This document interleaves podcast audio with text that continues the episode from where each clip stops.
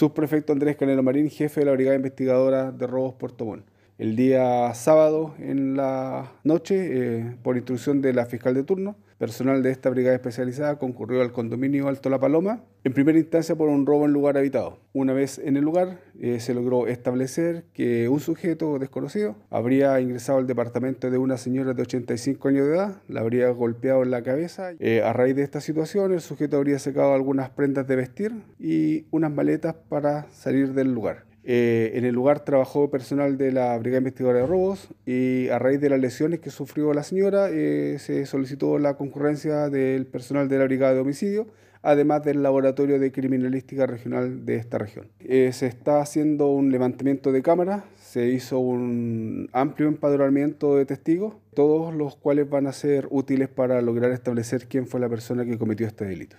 Bueno, sí, efectivamente la señora está en el hospital de Puerto Montt en estado grave. Eh, eso es lo que son los antecedentes médicos que se tiene hasta el momento.